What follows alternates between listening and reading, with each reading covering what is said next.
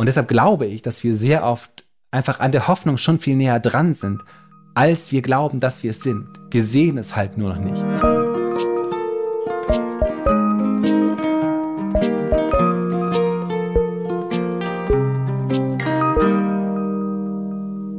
Hallo, liebe Leute und willkommen bei Hallo Hoffnung, dem Podcast, wo wir mit äh, Daumen hoch an der Autobahnzufahrt stehen, aber eigentlich gar nicht immer wissen, wo es hingehen soll.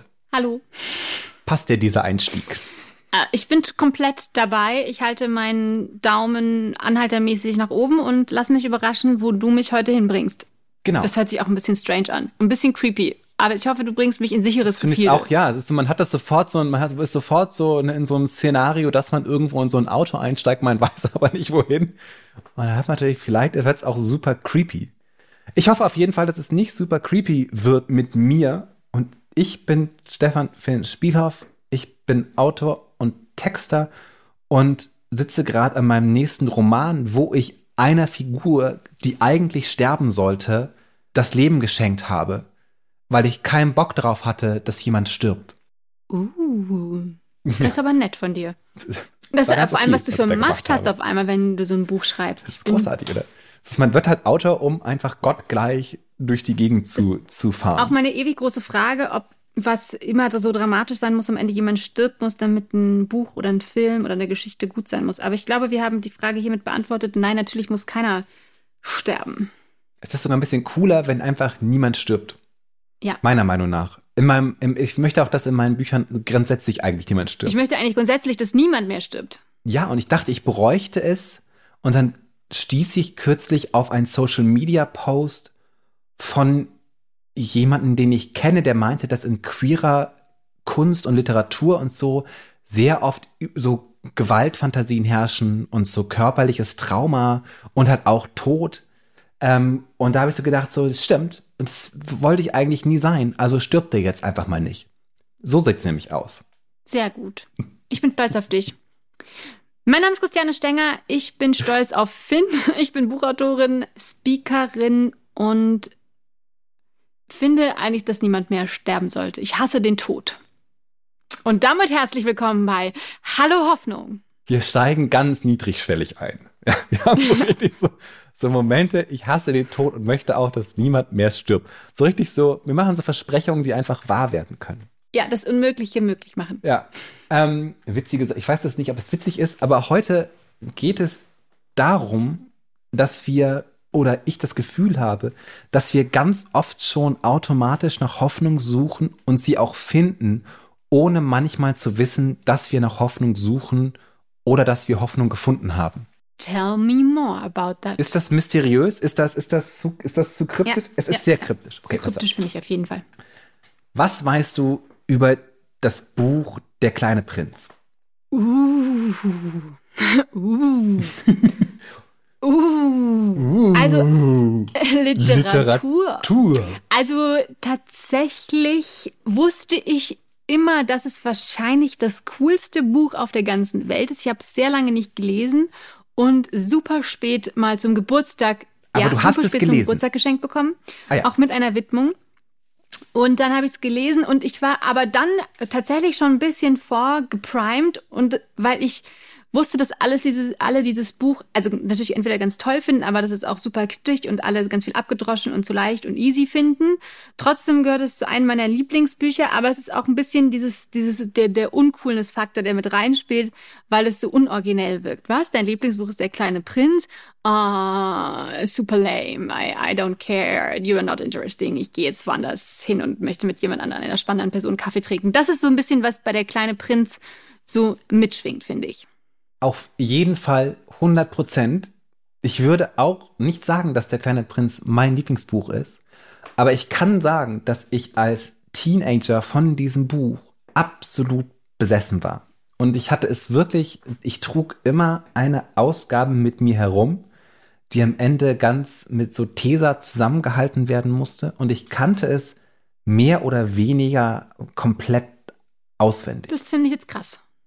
So, so, so, so groß war meine Liebe nicht. Und ich würde auch sagen, wenn ich mir ein bisschen Mühe geben würde, ähm, könnte ich es wahrscheinlich auch noch Pi mal Daumen aus meinem Gehirn zusammenkratzen, wie das alles. Ich finde, das wird unsere erste. Sonderfolge. Das wird erst unsere erste so passiert. Sonderfolge. Finn äh, erzählt aus dem Gedächtnis möglichst gut und schön der kleine Prinz nach. Genau, das muss aber auch die gleiche Folge sein, wo wir jedes Mal einen Shot nehmen, wenn wir das Wort Hoffnung sagen. Ich glaube, Ja. das, das ist eine gute Mischung.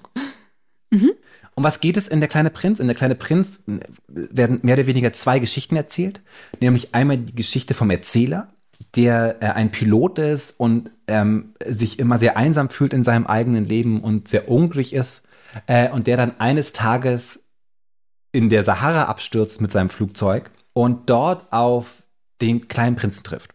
Was ein kleiner Junge ist, und das ist die zweite Geschichte, der nach eigenen Angaben ähm, auf einem kleinen Planeten, auf einem Asteroiden wohnt und dann eines Tages von diesem Planet, von diesem Asteroiden, von diesem kleinen Planeten, das ist kein Asteroid, das ist ein Planet, abgehauen ist und andere Planeten besucht hat und dann irgendwann auf der Erde gelandet ist.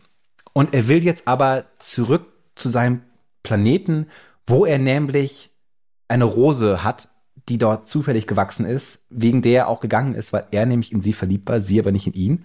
Bevor dann rauskam, doch, doch, sie war auch in ihn verliebt, aber da hatte er sich schon entschieden zu gehen. Also hat sie gesagt, dann geh halt jetzt auch. und erst auf der Erde äh, hat er sozusagen sich damit auseinandergesetzt und will jetzt zurück zu ihr. Der Planet ist aber auch nicht sehr groß, ne, mit der Rose vom kleinen Prinzen. Das müssen wir ist winzig klein. Ja. Der ist irgendwie, da sind, glaube ich, nur zwei Vulkane drauf und eine Rose. Und er kann auch, wenn er will, sich auf einen Stuhl setzen und wenn er den Stuhl immer so ein bisschen nach links verrückt, kann er den nächsten Sonnenuntergang sehen. Weil der, weil der Planet so winzig klein ist. Und er sagt irgendwann über seinen eigenen Planeten, das ist ein Satz, der immer wieder auftaucht, dass bei ihm alles ganz klein zu Hause wäre. Und geradeaus kann man nicht sehr weit gehen. Und das ist so eine der, das sage ich die ganze Zeit, das taucht auch in Texten von mir immer wieder auf, diese Wortwendung. Und jedes Mal freue ich mich darüber. Worum es mir aber eigentlich geht. oder, oder nee, man kann auch so ein bisschen mehr über, über das Buch selber erzählen. Das, es ist 1943 erschienen. Es sind ungefähr, man kann so sagen, 140 Millionen Exemplare verkauft worden. Es gibt super viel Merch. Der berühmteste Satz ist natürlich, man sieht nur mit dem Herzen gut. Das Wesentliche ist für die Augen unsichtbar. Das steht auf T-Shirts und auf Kaffeetassen. Das hängen sich Leute auch an die Wand. Das heißt, es ist wahnsinnig präsent im popkulturellen Gedächtnis. Es gibt mehrere Filme, es gibt auch Theaterstücke. Es gibt, glaube ich, auch Leute haben Fortsetzungen geschrieben, wenn mich nicht alles täuscht. Und das Buch selber wurde von dem Autoren Antoine de Exupéry geschrieben. Und da gibt es so ein bisschen, und das ist halt eine interessante Figur, aus dem Sinne, weil man immer dieses Gefühl bekommt, dass sein eigenes Leben mit seinen Texten wahnsinnig verwoben ist und auch so, dass man das so nachvollziehen kann. Denn Exupéry ist in seinem Leben mehrmals abgestürzt, aber so ganz berühmt ist ein Absturz, wo er tatsächlich in der Sahara am 29. Dezember 1935 abgestürzt ist, während er eigentlich versucht hat, einen neuen Streckenrekord zwischen Paris und Saigon aufzustellen. Und dann war er wirklich mit seinem Co-Piloten da in der Sahara und ist fast verdurstet und hat so ähm, Halluzinationen bekommen, bevor er dann von, an- von Beduinen äh, gerettet wurde. Genau.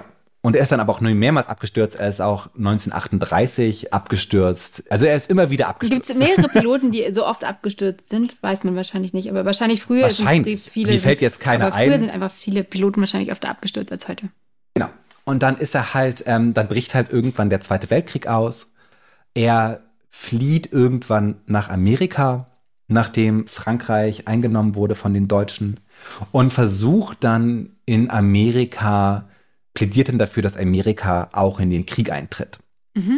Irgendwann, ne, was dann ja auch passiert, er veröffentlicht dann das Buch kurz vorher und er selber zieht dann auch noch mal in den Krieg und äh, soll eigentlich nur so Flugplätze supervisen, steigt aber irgendwann selber nochmal in ein Flugzeug, in eine Lockheed P-38 am 31. Juli 1944 und stürzt ab und wird nie wieder gefunden. Und ganz lange Zeit wusste man auch nicht, wo er abgestürzt war. 1998 war es dann, dass ähm, ein Fischer so eine Marke von ihm gefunden hat mit seinem Namen drauf und man dachte, aha, wahrscheinlich ist er irgendwo in der Nähe von Marseille abgestürzt. Und dann haben sie im Jahr 2000 haben dann zwei Taucher das Wrack tatsächlich gefunden vor der Küste von Marseille. Bis es dann halt 2003 komplett äh, geborgen wurde.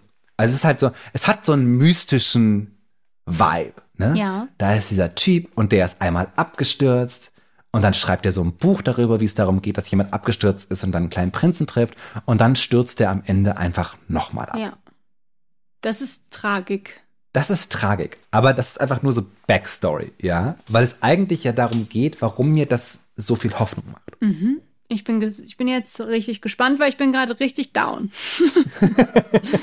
Das wird, das ist auch so, alle Leute sagen immer, der das kleine Prinz ist so ein kitschiges Buch und das mag vielleicht sein, aber es ist auch ein Buch, das dich so richtig down macht. Also man, ne, der kleine Prinz stirbt am Ende ja auch, mehr oder weniger. Also er sagt dann, er wird von einer Schlange gebissen und es wird dann gesagt, nein, nein, der kehrt jetzt irgendwie zu seinem Planeten zurück. Ähm, aber an sich ist er halt auch Wir gestorben. wissen ja, der er das wird so, ne, eine seine- große Rolle in deinem Leben spielen. Die Schlange. Genau, ist in diesem Fall ist es tatsächlich der Fuchs. Ne? Und es geht halt auch die ganze Zeit darüber, wie halt alle Leute allein sind. Also der kleine Prinz macht andauernd Erfahrungen mit anderen Menschen, die ihn traurig machen. Ja, also er trifft einen Trinker und ist halt traurig darüber, dass, dass dieser Trinker trinkt. Ja, und er trifft jemanden, einen Geschäftsmann, der die Sterne besitzen will und ist darüber ganz verwundert, dass jemand das überhaupt versuchen will. Und äh, sozusagen, es ist so eine, also die Geschichte ist eine fortwährende Erzählung der Desillusionierung gegenüber den Menschen. Es gibt so minimale Momente, wo es um Hoffnung geht, wenn er dann halt auf den Fuchs trifft, dem dann halt diese, ne, diesen, man sieht nur mit den, mit den Augen gut, Ratschlag gibt. Aber eigentlich ist das, was mir in diesem Moment, wo es mir so ein bisschen wie Schuppen von den Augen gefallen ist, der Anfang dieses Buches. Ja? Und ich lese dir das jetzt einfach mal vor. Also er, ne, der, der Erzähler erzählt so ein bisschen, wie es so ist. Und ich lese diesen, diesen kurzen Paragraphen vor und dann erzähle ich dir, warum mir das Hoffnung macht. Okay. Ja? Schieß los. Pass auf. Als ich sechs war, sah ich einmal ein wunderbares Bild in einem Buch über den Dschungel, das wahre Geschichten hieß. Auf dem Bild war eine Königsschlange, die gerade ein Wildtier verschlingen wollte. In diesem Buch heißt es, Boas verschlingen ihre Beute als Ganzes, ohne sie zu kauen. Danach können sie sich nicht mehr bewegen und schlafen sechs Monate zur Verdauung. Ich grübelte daher viel über die Ereignisse im Dschungel. Mit einem Farbstift gelang mir meine erste Zeichnung. Ich legte mein Meisterwerk den großen Leuten vor und fragte sie, ob ihnen die Zeichnung nicht Angst mache. Sie sagten, warum sollen wir vor einem Hut Angst bekommen? Meine Zeichnung stellte aber keinen Hut dar. Es war eine Riesenschlange, die einen Elefanten verdaute. Ich zeichnete also das Innere der Boa, damit es die großen Leute genau erkannten, denn sie brauchen ja immer Erklärungen. Die großen Leute rieten mir, das Zeichnen von offenen oder geschlossenen Boas bleiben zu lassen und mich mehr mit Geographie, Geschichte, Mathematik und Grammatik zu beschäftigen. So kam es, dass ich im Alter von sechs Jahren eine wunderbare Karriere als Maler aufgab. Ich hatte durch das Scheitern meiner Zeichnung Nummer eins und zwei meinen ganzen Mut verloren. Die großen Leute verstehen nie etwas von selbst und für die Kinder ist es viel zu mühevoll, ihnen die Dinge immer und immer wieder aufs Neue zu erklären. That's it. So beginnt der kleine Prinz. Es geht jetzt aber einen Jungen. Ja, das ist auch das erste immer, wo, wo ich, wo ich, woran ich dann denke, dass die, die, den Hut und die Schlange, die den Elefanten verspeist hat. Das ist so das einprägsamste Bild, was ich immer noch von der, vom kleinen Prinz im Kopf habe. Aber äh, zurück zu deiner Hoffnung. Es ist auch super witzig, ich habe es gerade vorgelesen und ich hatte einen seltsamen Stereo-Sound, weil ich erinnere mich dann natürlich auch ein bisschen anders an die Worte, an die einzelnen, an die Sätze. Und dann habe ich so kurz davor, Moment, ich habe das anders in Erinnerung, als es hier steht. Vielleicht haben sie die Übersetzung geändert seitdem. Bestimmt. Also es geht halt, genau, es, es kommt immer sozusagen, das ist dein Hut. Aber immer wieder bekam ich die Antwort, das ist dein Hut. Warum macht mir das jetzt Hoffnung? Ja, Ja. Sag, sag es mir. Sag es uns. Jetzt wird es ein bisschen sphärisch und ich hoffe, das ist total okay für dich. Ich weiß es nicht. Ähm, ich war sozusagen, ich war natürlich als junger Mensch wahnsinnig obsessiv besessen von diesem Buch und die Frage ist natürlich, warum gerade dieses Buch, warum gerade diese Geschichte? Und jetzt natürlich, wenn ich jetzt zurückblicke, als queerer Mensch werden auf einmal Dinge wahnsinnig klar.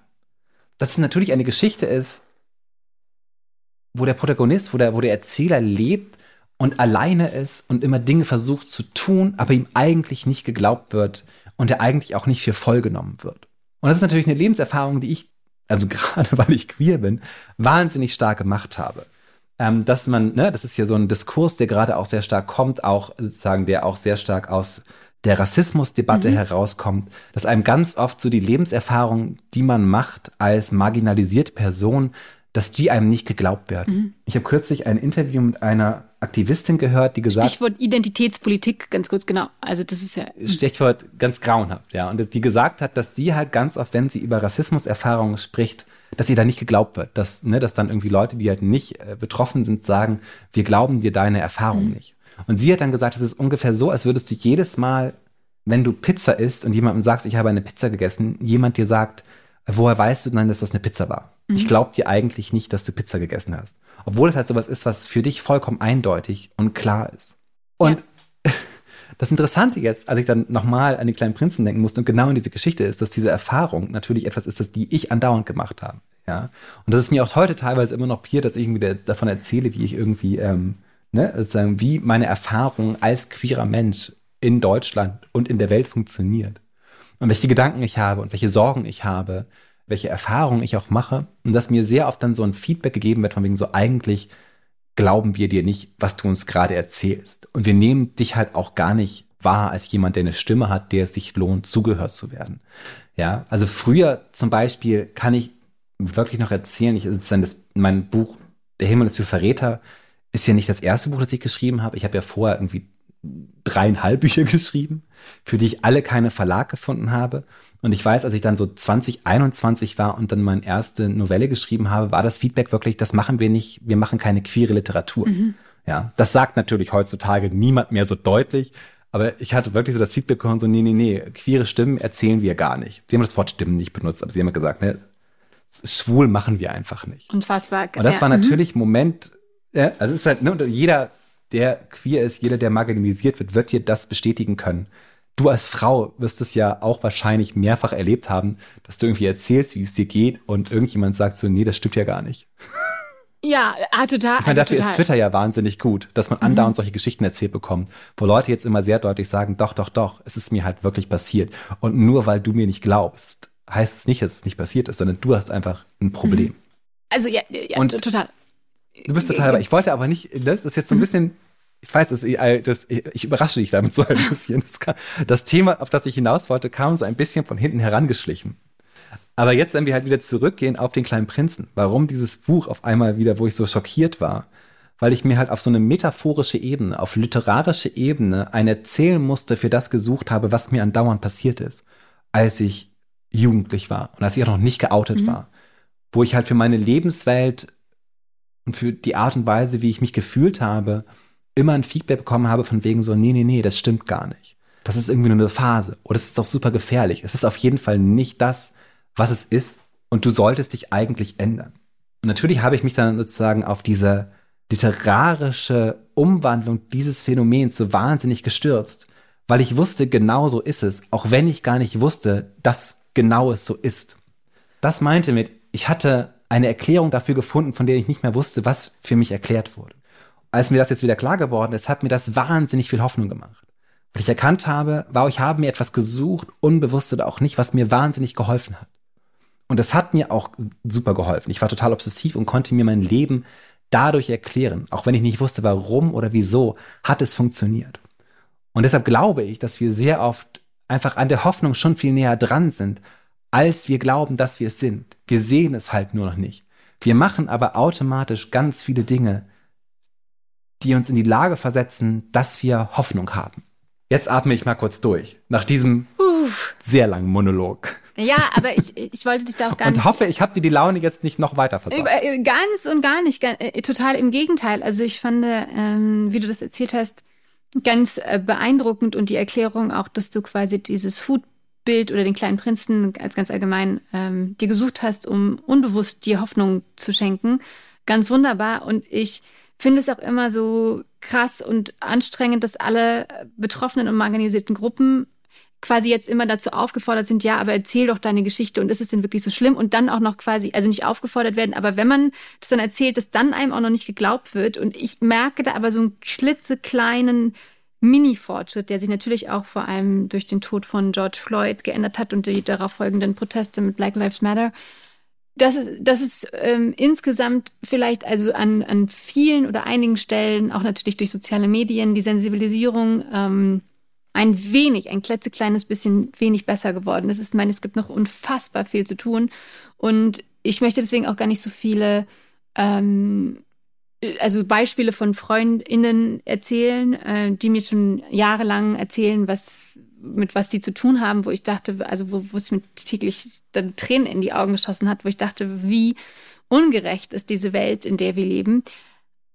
Aber ich habe tatsächlich ähm, ein, ein ganz klein wenig Hoffnung, auch wenn es natürlich noch genug ähm, bekloppte Menschen da draußen sind, die das gar nicht verstehen und auch Identitätspolitik mittlerweile ja fast so verschwommen ist, dass man eigentlich mh, mm, das mehr irgendwie als Freiheitsbewegung, glaube ich, eher so tendenziell wieder bezeichnen müsste. Aber, also selbst bei meinen Eltern sehe ich aber ein bisschen Hoffnung, weil die auch noch irgendwie in ganz alten Strukturen manchmal gelebt haben, was Sprache angeht. Äh, wenn es um bestimmte Begriffe ging, muss man die erstmal aufklären. Und das ist aber auch schon auch wichtig, glaube ich, dass da jeder ähm, eben auch nicht Betroffene gerade, was heißt, oder betroffen ist ja auch das falsche Wort. Also jeder, also wenn, also wenn du als Frau gehörst, ja auch schon irgendwie zu einer diskriminierten Gruppe. Aber das ist auch unsere Aufgabe ist aber von allen daran mitzuwirken, im Freundeskreis darüber zu sprechen und Dinge, die man vielleicht jetzt gelernt hat, weiterzugeben und da das Gespräch und den Diskurs und den Streit vielleicht auch kurz zu suchen. Und das hatten wir auch schon mal kurz angedeutet, dass man eben erstmal auch wieder bereit ist zuzuhören, aber dann eben auch erklärt, warum Dinge eben besser können, wenn man anders spricht, bereiter ist zuzuhören und vor allem auch bereit ist, Geschichten von anderen Menschen, die die erlebt haben, zu glauben. Genau, das ist so eine Offenheit, über die wir schon gesprochen haben. Mhm. Und ich glaube, mir ging es halt tatsächlich in diesem Moment, dass ich gemerkt habe, wir haben einfach einen Zugriff auf diese Dinge und wir tun Dinge auch schon automatisch. Und teilweise ist es halt möglich, einen Schritt zurückzutreten und zu denken, ey, warum eigentlich? Und dann erkennt man natürlich Trauma, die da waren, aber auch Dinge, die wir automatisch getan haben, um damit umzugehen, auch wenn sie uns nicht klar waren. Und das hat mir ein sehr beruhigendes Gefühl vermittelt, dass ich auch das Gefühl hatte, allein zu sein, aber ich habe mir automatisch etwas gesucht, um das erträglicher zu machen. Und das ist jetzt nicht die fröhlichste Folge, die wir je gemacht haben. Und es tut mir ein bisschen leid.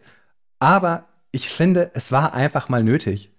Und ich wollte einfach auch über den kleinen Prinzen reden, weil es schon einfach eines der geilsten Bücher ist. Überhaupt. Das hast du sehr, sehr, sehr, sehr schön gesagt. Und ich bin aber auch ähm, deshalb voller Hoffnung und deswegen stimmt es mich auch hoffnungsvoll, dass wir vielleicht jetzt in einer Zeit leben, in, denen, in der Kinder und Jugendliche anders auch mit diesen Themen aufwachsen und ähm, dass es schon eine größere Sensibilisierung dafür gibt und dass Kinderbücher auch mittlerweile Themen ansprechen und Verlage Bock haben auf viel Literatur. Oh. Und deswegen steckt da ja eine positive Entwicklung drin. Und das ist ja, da steckt ja auch voll was Hoffnungsvolles drin, weil wir sind ja fähig, uns zu entwickeln und zu ändern. Und ich bin da eigentlich voller Zuversicht, dass, ähm, dass viele Kinder vielleicht gar nicht mehr unbewusst diese Geheimliteratur finden können, weil es sie mittlerweile offensichtlicher gibt. Oder vielleicht ist das aber auch nur total naiv. Nein, ich finde das einen sehr guten Abschluss zu sagen, was mir tatsächlich Hoffnung macht, ganz unverstellt, ganz unkryptisch, ganz unkitschig, ist, wenn ich so durch die Gegend laufe und junge Menschen sehe und ich so denke, yeah. Ihr macht es einfach gerade sehr richtig. Ihr jungen Menschen inspiriert mich viel mehr, als andere Leute das können. Vielen, vielen Dank, ihr Supermenschen. Dankeschön. Das ist jetzt, mehr, mehr, mehr Hoffnung geht heute Abend nicht. Heute Abend. mehr Hoffnung geht heute nicht. Das ist so, mehr, mehr kann ich dir nicht anbieten. Wir müssen jetzt aufhören, das sonst baut es wieder ab. Das machen wir. Und ähm, wir haben noch einen Grund dazu. Das war wunderbar. Ähm, ja, vielen, vielen lieben Dank, Finn, für diese Folge. Und vielen Schön, lieben Dank, liebe Zuhörerinnen, dass Sie uns Schön, dass ihr uns zugehört sind. habt. Yeah. Wir treffen uns auf Instagram. Wir treffen uns hier bald wieder. Genau. Wir treffen uns, wir sehen uns und vor allem hören wir uns nächste Woche wieder bei Hallo Hoffnung. Und jetzt wünschen wir Ihnen eine hoffnungsvolle Woche. Mit ein bisschen viel, Feenstaub. Viel Hoffnung. Ja, komm, ein bisschen Feenstaub jetzt. Wenn nicht, wenn nicht jetzt, wann dann? Tschüss, gute Woche. Bye, bye. Ciao.